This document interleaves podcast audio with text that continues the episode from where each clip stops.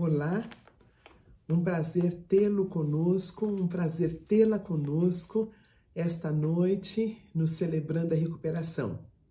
Eu sou uma filha amada de Deus, eu me recupero na área de procrastinação e aspectos que têm a ver com a confiança. E meu nome é Roseni. O Celebrando é para todas as pessoas que querem trabalhar algum mau hábito, algum trauma emocional, alguma compulsão que significa todos nós. E você é o nosso convidado uh, hoje à noite, e seja lá quando você ouvir esse, esse vídeo.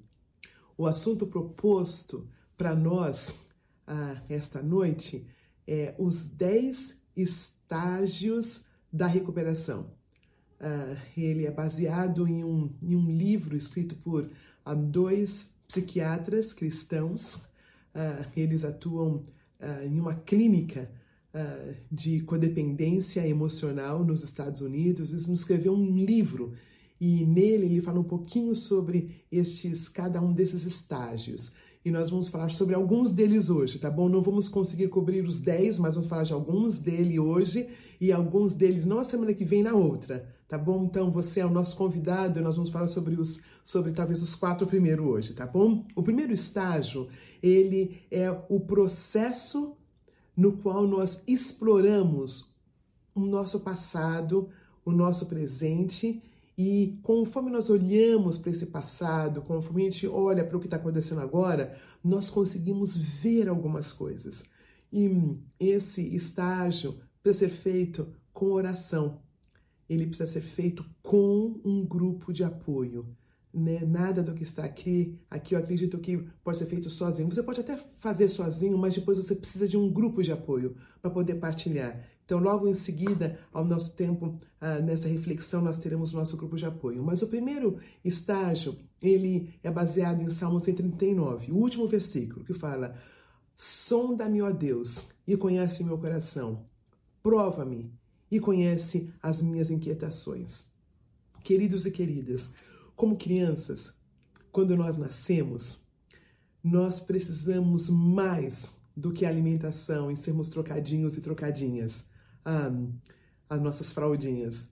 Nós precisamos de amor. É como se nós nascêssemos com um tanquinho de amor vazio. E imagine o tanquinho do pai e o tanquinho da mãe com amor sendo passado por nós. É, é, é multigeracional sabe, de geração em geração. Os pais, eles passam o amor que eles têm para esse filho, que depois passam esse amor para o seu filho e assim consequentemente. Um, então imagine um coração de um pai já vaziozinho de amor. Imagine o coração de uma mãe já vaziozinha, vaziazinha de amor. O que eles passam para o filho não dá para o gasto né? E, e Minith Meyer, essa clínica, eles, eles falam que isto é a base da codependência.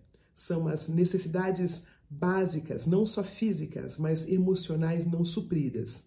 Então, muitos casos, a, a criança, ela, ela tem um pai uh, que a, a, cuida do, da família, que, que traz alimentação, traz as coisas necessárias materialmente falando, mas não está lá disposta, não está lá à disposição emocionalmente falando. Então isso causa é o que o que nós chamamos de abuso passivo. Pensamos sempre em abuso quando bate, quando tem alguma questão na área sexual, quando é exposto a alguma questão né, que a criança não está pronta, mas nós nunca pensamos na, na questão de muitas vezes os pais, a mãe ou o pai, não estarem presentes emocionalmente na vida do filho. Imagine que é um pai alcoólico. E mais do que isso, imagine uma mãe que uh, tem depressão, uma mãe que não consegue dar para esse filho, para essa filha, uh, o cuidado emocional necessário. E eu queria fazer aspas aqui para dizer algo muito importante. Isto não nos dá o direito de irmos pela vida reclamando de um pai, reclamando da mãe, porque nós não tivemos isso, não tivemos aquilo, não. A questão não é o que fizeram comigo, a questão é o que eu faço com o que fizeram comigo. não é? Ah, no ditado popular, levanta, sacode a poeira e dá a volta por cima. Chora-se as dores, chora-se as perdas, né? Reconhece as dores e as perdas, só chora-se as mesmas e aí começa o processo da mudança. Então é isso que nós estamos fazendo no nosso, no nosso programa do Celebrando. Nós estamos reconhecendo, nós estamos dando nome. Em nenhum momento nós estamos dando oportunidade para alguém ficar no, no mimimi. Tá bom? Então, queria deixar isso bem claro. Uh, muitos de nós não choramos as dores. Eu não faz muito tempo que eu chorei minhas dores, porque também fui ensinada assim, com uma mãe muito querida, religiosa, dizia que em tudo dá graça, é assim mesmo, e, e, e quem chora é fraco. E nesse processo de recuperação eu estou descobrindo que quem chora é muito forte. Quem consegue dar nome às suas dores, quem consegue falar as suas dores, confessar as suas dores ah, e chorá-las é alguém forte. Porque a pessoa que é fraca, ela não dá conta de olhar. E aí ela nega, né? Nós vamos ver isso um pouquinho mais ah, quando nós temos esses estágios. Então, a primeira, primeira sugestão que a clínica de Mineth Meyer sugere é que nós demos nome. E sabe, queridos, um, é muito interessante perceber que quando a verdade vem de Deus, quando a verdade vem da palavra de Deus, ela, ela se ecoa em todas as ciências. Ela se ecoa dentro da biologia, ela se ecoa, ela ecoa dentro da geologia, ela ecoa dentro da botânica, ela ecoa dentro da psicologia, ela ecoa dentro da psicanálise. Se a verdade é de Deus, porque se a verdade é de Deus, ela abrange tudo e todos. Se a verdade não vem de Deus, não tem psicologia que a sustenta, não tem psicanálise que sustenta, não tem biologia que sustenta, mas é absolutamente lindo ver as verdades de Deus ecoando nas ciências. Porque quem realmente é o autor da biologia, da sociologia, da geologia é Deus. É Deus. A verdade dele ecoa nas ciências, de uma maneira geral. Se não ecoa, um, ah, se a verdade de Deus não está ecoada em alguma ciência, é que a ciência não chegou lá ainda. Tá bom? Queria deixar isso muito claro. Um, eu, particularmente, sou uma filha amada de Deus que lidou com a religiosidade o tempo todo. As minhas áreas de estudos sempre foi a teologia. E, para minha surpresa, agora ah, andando mais em algumas outras áreas, eu vejo a verdade do meu Senhor e Salvador ecoada em tantas outras áreas que não é só a teologia. Isso é algo fantástico, queridos. A recuperação tem aberto o meu mundo. Meu mundo que era pequenininho, pequenininho, ele está sendo expandido. Eu consigo ver a verdade da palavra de Deus em muitas outras áreas. Aí, um celebrante maduro, ele faz isto. Se não ecoa, se a verdade é de Deus ainda não ecoa numa determinada área, você fica com a palavra de Deus. Nós ficamos com a palavra de Deus, mas é tão lindo ver a palavra de Deus atestada em tantas áreas. E uma das áreas que eu vejo, um, eu vejo a palavra de Deus uh, falando tão forte, forte no, no meu coração é quando diz que o amor, o amor, aquele que ama está em Cristo. O amor que foi criado por ele, ele, ele é uma área necessária no desenvolvimento da criança. Aquele tanquinho que não é preenchido, ele dá muito trabalho. Porque como o tanquinho não é preenchido por um pai, por alguma razão, por uma mãe, por alguma razão, aquela criança vai andar com aquele tanquinho meio vazio, procurando encher esse tanquinho dele com o que ele consegue, que é a, a base para as dependências.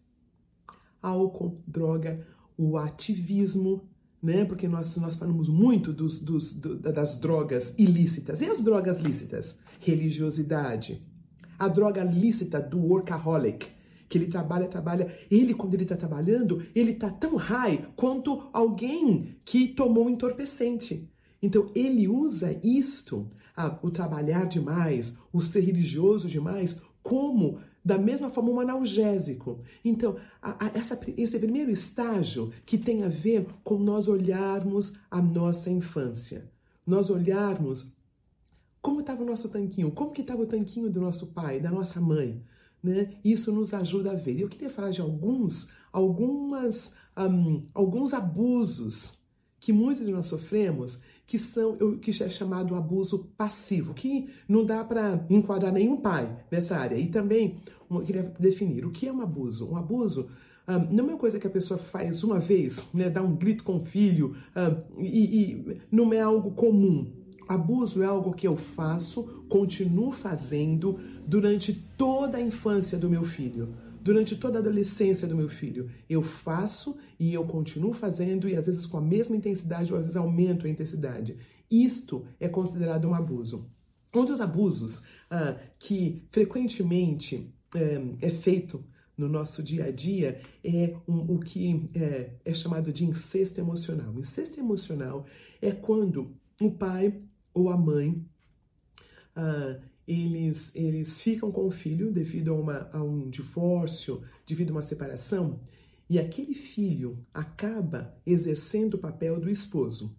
Ah, assim, ele dorme comigo, então eu me divorciei, eu tenho um filhinho há cinco aninhos e eu começo a cuidar dele, ele dorme comigo. Ah, às vezes na adolescência eu conto para ele coisas íntimas minhas ah, ele é meu filho. Ele não é o meu confidente. Então, ah, ah, e eu falo, não é porque ele ficou sozinho sem o pai, então trago para minha cama. Não é saudável. Isso é um incesto emocional. É forte isso, não é? Porque essa criança não está com seu tanquinho desenvolvido para poder dar para alguém. Ele está no momento de ter o seu tanquinho cheio. Então, provavelmente essa criança vai desenvolver algum tipo de codependência mais adiante, porque ele acha que o papel dele é um papel que não cabe a ele. Um, uma outra característica, uma outra, uma, um outro desenvolver do, de um abuso, de um abuso uh, passivo, é o que é chamado de negócio inacabado. Então, meu sonho é ser uma médica. E aí eu entendo que o meu filho tem que cumprir esse sonho que é meu. Então o filho acaba trilhando uma, uma vocação que não é a dele. Ah, aconteceu uma coisa interessante.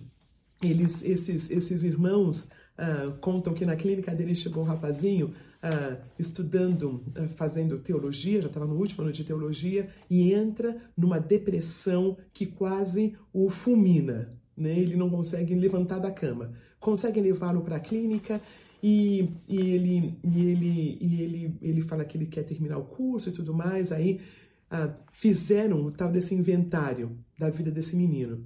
Convidam o pai para vir e o pai diz, confessa, que o sonho do pai era ser pastor. Mas o pai fala assim: Mas eu nunca contei para o meu filho. Eu nunca contei para o meu filho. Queridos, as crianças pegam no ar as crianças, elas pegam no ar. Tem uma expressão interessante em inglês que é, é o, verbo, o verbo ensinar no passado é taught, né? Que é ensinado. E tem uma frase que diz: um, para as crianças, nada é taught, é caught. Caught é um negócio que você pega assim no ar. Né? Não dá para fazer essa rima em português, mas é interessante. As crianças pegam as coisas no ar. Esse menino entendeu através de algo mal resolvido do pai, que ele tinha que assumir o, pai, o papel do pai e ser pastor. E é interessante que no processo, nessa clínica, ele, ele entendeu que não precisava ser pastor.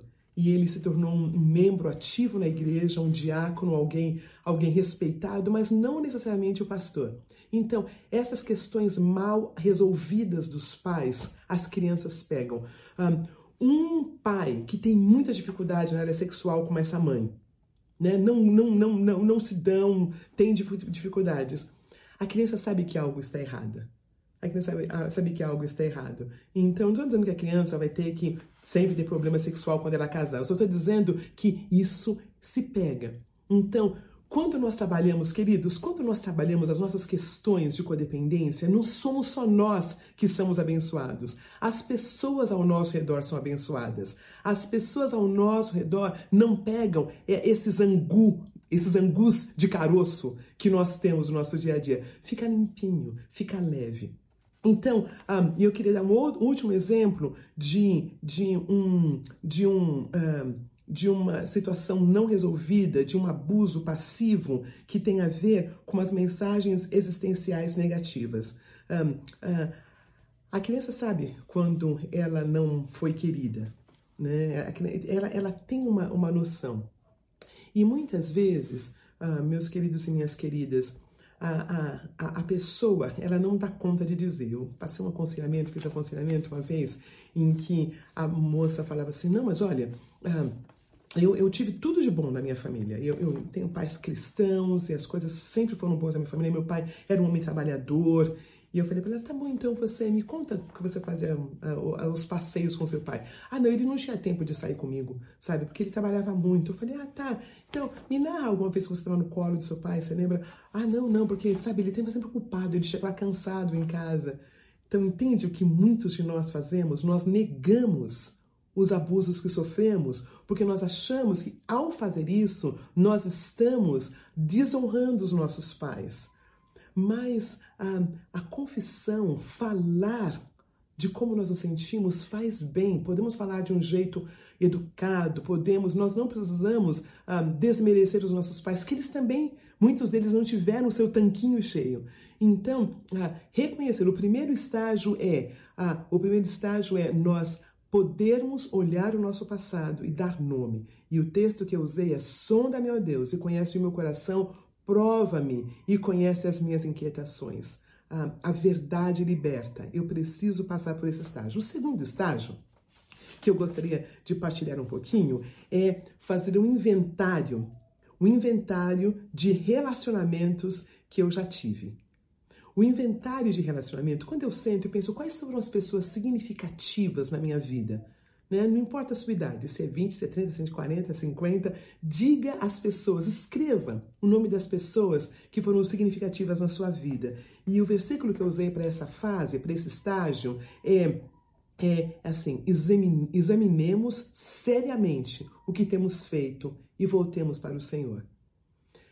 Ah, nós temos relacionamentos com pessoas que têm a ver conosco. Aí eu vou usar um exemplo meu nesse sentido. Eu comecei a fazer esse esse esse histórico dos meus relacionamentos. Eu descobri uma coisa interessante. As mulheres que foram significativas na minha vida, todas tinham algumas características em comum.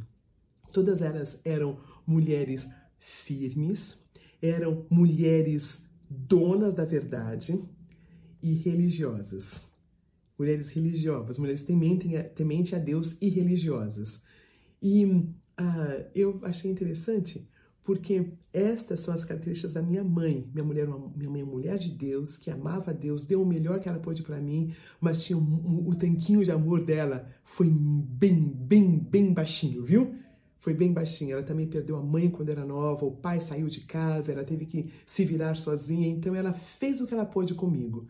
Ah, mas era alguém dogmática. Era alguém que não tinha como argumentar com ela. Se era daquele jeito, era daquele jeito. Não tinha como contra-argumentar. Um, e eu continuei a repetir os meus relacionamentos uh, desta forma. As pessoas, uh, nós chamamos isso é compulsão à repetição.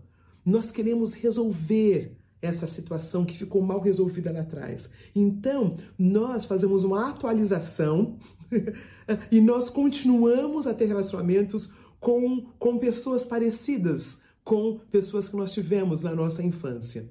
Então, eu é interessante porque eu descobri isso há, há alguns anos atrás, no processo, uh, uh, na, na, no meu inventário, no Celebrando, e eu olho para trás, eu olho para esses últimos anos e sabe que a minha agenda mudou? Eu tenho outros perfis agora nos meus relacionamentos, né? Eu tenho outros perfis de mulheres que me ouvem, mulheres que eu ouço. Eu não tenho mais aquelas mulheres, ah, ah, mulheres, nós chamamos mulheres fálicas, sabe? Ah, ah não necessariamente. Ah, então é tão lindo quando nós conseguimos, ah, quando o nosso mundo aumenta nos nossos relacionamentos nós não temos as mesmas pessoas só com os nomes diferentes. Então, a segunda e segundo estágio é fazer um inventário, uma lista das pessoas com quem eu convivo, porque nós continuamos a repetir. Eu chamo de radar tantã. Conforme a gente vai arrumando o radar, a, a, o mundo dos relacionamentos vai aumentando. Ah, como eu disse em algumas algumas reflexões atrás, nem toda mulher é mandona, nem todo homem nos abandona. Existem mulheres preciosas, dóceis, vulneráveis. E existem homens fiéis que vão ficar. Essa história de dizer que homem não presta, que mulheres são todas iguais, é uma hipérbole, tá bom? Não, não, não, não dá para nós fazermos todos os homens são assim, todas as mulheres são assim. Não. Conforme eu vou trabalhando os meus conteúdos, o mundo vai se abrindo e eu conheço pessoas diferentes.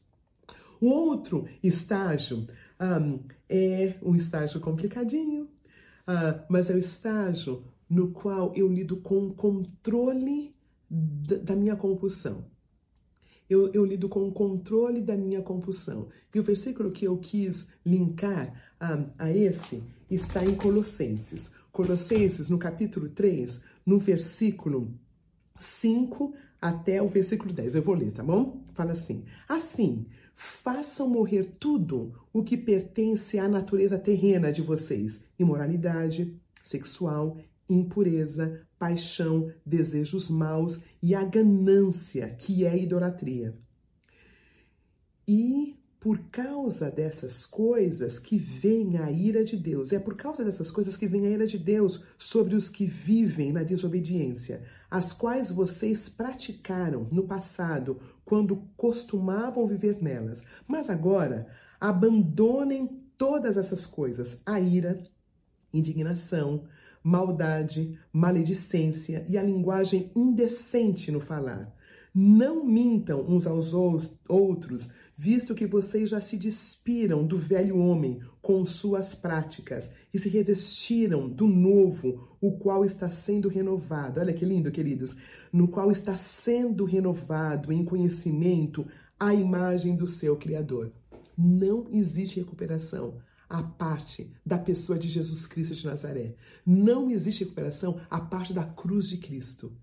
Ah, então, o que, o que Paulo está dizendo aqui aos Colossenses é pare com as adições. Né? Nós usamos muitas, muitas questões que estão vindo com os nossos com analgésicos. O tanquinho está pequenininho, então eu vou enchendo esse tanquinho que, que precisa de amor com coisas, com práticas. E este passo é aquele no qual eu entendo, eu paro de negar, não, eu não consigo lidar com isso sozinha, então eu peço ajuda, eu vou para um, eu, eu entendo que eu não consigo e eu peço ajuda. E é interessante porque é, é um passo difícil, é um passo em que eu naturalmente falo, mas não cabe. Se eu sou uma filha amada de Deus, não cabe ficar mendigando relacionamentos. Se eu sou a filha amada de Deus, não cabe eu querer ser o mestre do outro. Se eu sou uma filha amada de Deus, não cabe essa prática. Então, aos poucos eu vou me conscientizando né, dessa necessidade. E aí, eu queria falar um pouquinho sobre o outro estágio. Ah, então, olha, falei, o primeiro estágio é aquele em que eu olho para trás eu olho para trás e eu avalio a minha infância, as coisas boas que eu tive e as coisas difíceis que eu tive. E eu consigo falar: não, meu pai fez isso, mas não foi certo. Não, minha mãe fez isso, não foi certo. A minha mãe querida, ela ficou hospitalizada. E eu achei que ela tinha me abandonado, porque para uma criança, quando a mãe está hospitalizada, ela não vê a mãe. Então, para ela é abandono. Então, dá para entender que não é uma coisa que a mãe quis, mas que aconteceu? Né? Então eu olho para minha infância, eu olho para aqueles 5, 7 anos de idade que eu tive e eu vou anotando, eu vou marcando o que eu me lembro. O segundo estágio é quando eu faço um histórico dos meus relacionamentos, as pessoas que, que, que me marcaram, né? E eu vejo tem algumas características que são parecidas e queridos, eu insisto, não dá para fazer esse processo sozinho. Eu preciso de um grupo de apoio. Né? Eu tenho falado sobre os grupos de passos que estão se abrindo. Quando nós somos os grupos de apoio hoje, fale no seu grupo de, de, de apoio, né? que você gostaria de fazer grupos de passos. Né? Se as vagas estiverem acabadas, nós vamos continuar a pegar os nomes quando nós tivermos líderes, nós entramos em contato. Porque relacionamentos se curam com relacionamentos. Nós não ah, lidamos com as questões nossas, íntimas, ah, simplesmente ao ler um livro. O livro elucida, o livro nos dá alguns direcionamentos, mas é em relacionamentos. né? Deus habitou entre os homens e, e é, uma, um texto ele, ele tabernaculou, ele, ele viveu, ele viveu. Então, para a minha cura, eu preciso de relacionamentos saudáveis. Foram relacionamentos que me machucaram. Então Deus nos dá a refamília, que é um, que é um dos, dos processos, um dos estágios do relacionamento, em que eu posso abrir o meu coração, no que eu posso falar e ser amada, e ser uh, validada. É em relacionamentos. Por isso que nós acreditamos que não existe discipulado simplesmente com livros, não existe cura simplesmente com medicamentos. Eu preciso de ter pessoas ao meu redor. Mas, Rosane, como a gente faz isso no meio da pandemia, no meio do isolamento, do isolamento físico? Porque é, isolamento social não existe, né? Nós estamos tendo relacionamentos sociais, mesmo que, que online. Mas se não tem relacionamento físico, como que eu faço? Então, nesse momento a gente faz como dá. Nesse momento a gente faz como dá. Nós partilhamos online. Neste momento, nós fazemos grupos de passos online, mas vai passar mas é um período em que nós somos criativos e não vamos deixar de ter relacionamentos de ter crescimento, mesmo que seja remotamente. E nós temos descoberto tantas coisas, né, queridos? Tantas, tantas pessoas que nós achávamos que eram próximas e não eram próximas. Tantas pessoas que achávamos que, que nos apoiavam e não necessariamente. E pessoas do nada, né, chegam e, e querem se tornar presentes. Então, esse ponto de que ah, no histórico dos meus relacionamentos precisam ser colocados, precisam ser falados e eu preciso levar isso para o meu grupo de apoio. E eu acabei de falar sobre ah, ah, o parar de fazer aquilo que tem está me matando. Né? Ah, naquele tanquinho vaziozinho, então eu coloco um bocado de coisa para me dar algum prazer, que são analgésicos que na verdade vão me matando na verdade, vão tirando a, a, alegria da vida. Aquele, aquele prazer naqueles primeiros momentos é lindo, mas depois é, é, é, é uma coisa tão fadada ao erro que acaba me machucando tanto. E aí, hoje eu quero falar sobre esse último uh, estágio que tem a ver com uh, dizer adeus. Saindo de casa, dizer adeus. Nós brasileiros, a mãe brasileira, a mãe latina, ela mantém o filho em casa enquanto ela pode, é mesmo? É, é difícil, né, que a mãe permitir que a criança a, a, pegue sua roupinha, que a criança faça o cadarço do seu sapato, né? Deu, deu lacinho, porque a mãe quer fazer, a mãe quer fazer. Pela graça de Deus, tem um pai que ajuda a mãe, né, a ficar quietinha para a criança poder crescer. Nas, em várias outras culturas, como na cultura norte-americana, um, a criança é incentivada a, a crescer, a, a adultecer. Então ela vai para a faculdade e dificilmente ela volta para casa depois da faculdade, porque seria um erro, né? Os pais estariam convencidos que cometeram um grande erro e não ajudar uma criança a adultecer. Se ela voltar para casa aos 20 e poucos anos, né, não é certo. Então a criança, a criança, né, o jovem, o adolescente, o, o, o jovenzinho de 20 e poucos anos, ele termina a faculdade, ele vai para uma república e ele vai cozinhar a comidinha dele, e ele vai trabalhar, ganhar o dinheirinho dele e tudo mais. Mas na América Latina, né, não é o caso, né? Ele volta para casa. E muitos de nós ficamos na casa da mãe e do pai. Nós casamos mas emocionalmente falando, ainda estamos dependendo emocionalmente dessa grande mãe, desse grande pai, inclusive financeiramente falando, né? Porque ali tem o interesse da própria família em, em nos manter, em nos manter dependentes, né? E, e são coisas mal resolvidas muitas vezes. Pois, queridos, não existe recuperação que não passe pelo bolso. Não existe recuperação que não passe pela parte financeira. Eu sei que estamos passando numa crise uh, financeira, eu sei que muitos de nós estamos quebrados, com, com, com menos, menos finanças, mas isso é uma exceção. Um, uma pessoa que ainda depende dos pais, financeiramente falando, e olha, eu não estou falando que, que talvez por alguma razão até mora dentro da casa dos pais ainda, mas banca, está ajudando financeiramente falando, e você, pai e mãe? Você está ajudando esse filho a adultecer ou continua bancando? né? Porque nós não falamos muito disto, né? Nós não falamos muito disso. Nesse processo de acharmos que as pessoas que a gente tem que cuidar e, e, amar e tudo mais, nós, às vezes, muitas vezes, muitas vezes, o que nós fazemos como mães e pais é, é validar um filho não adultecido. Então, sair de casa é algo importante, né? É algo importante. Como eu disse, não sair de casa não é literal, né? Tem, tem, tem pessoas adultas que moram em casa por alguma razão, às vezes para cuidar do, do, pai, de uma mãe mais velho, mas são inteiras. Deixa eu usar um exemplo. É de um casal ah, ah, que o livro menciona. Eu, eu, eu li, eu achei muito interessante que a, o, o, o filho, com 35 anos, ele liga para a mãe todas as tardes, todas as tardes. Ah, e, e, tem essa, essa outra pessoa, essa filha, que também liga para a mãe todas as tardes, com 35 anos. Mas olha só que a diferença. Essa filha liga para a mãe todas as tardes porque a mãe é alguém, alguém, ela é filha única, ela mora longe, então ela quer saber se a mãe está bem, uma mãe adoentada e tudo mais.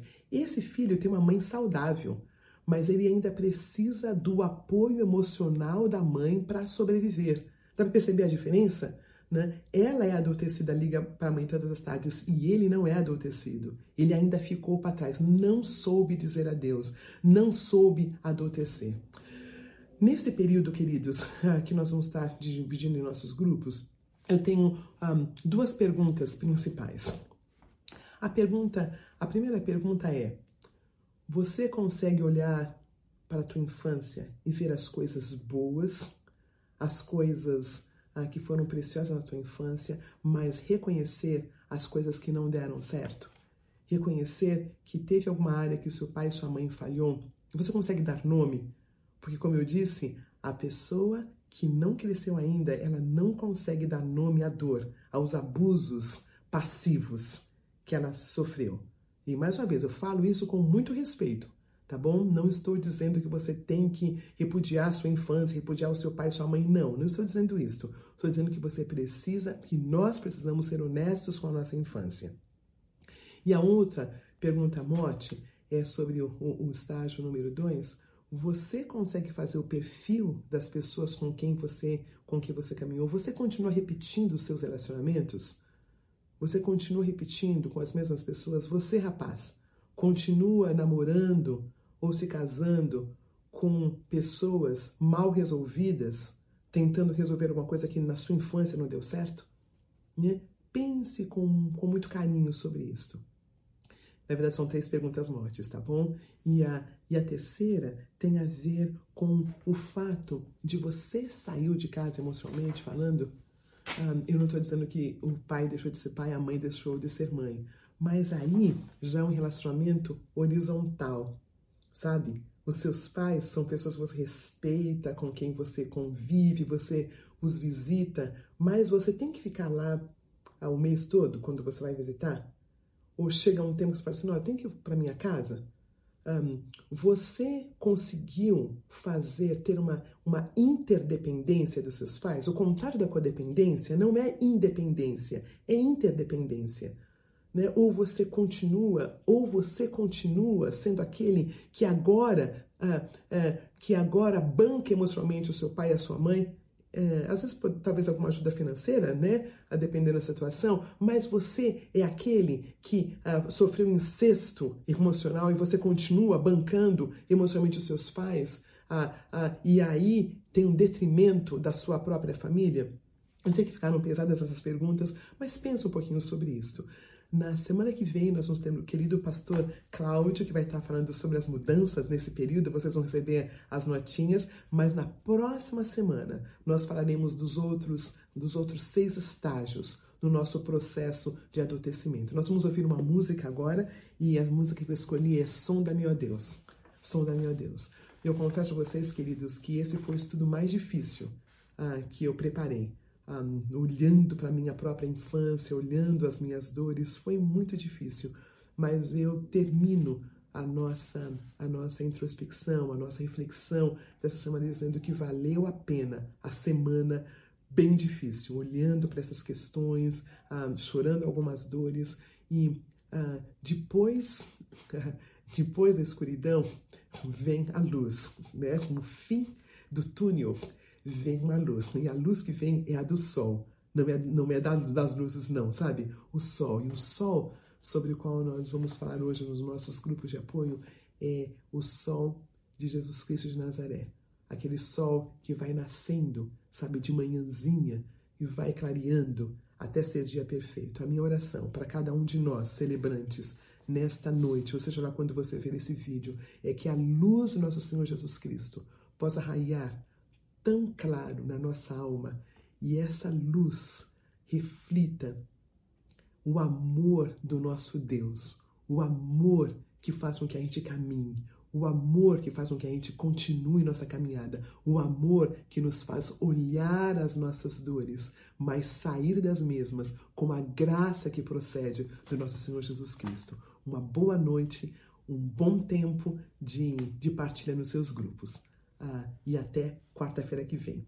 Tchau.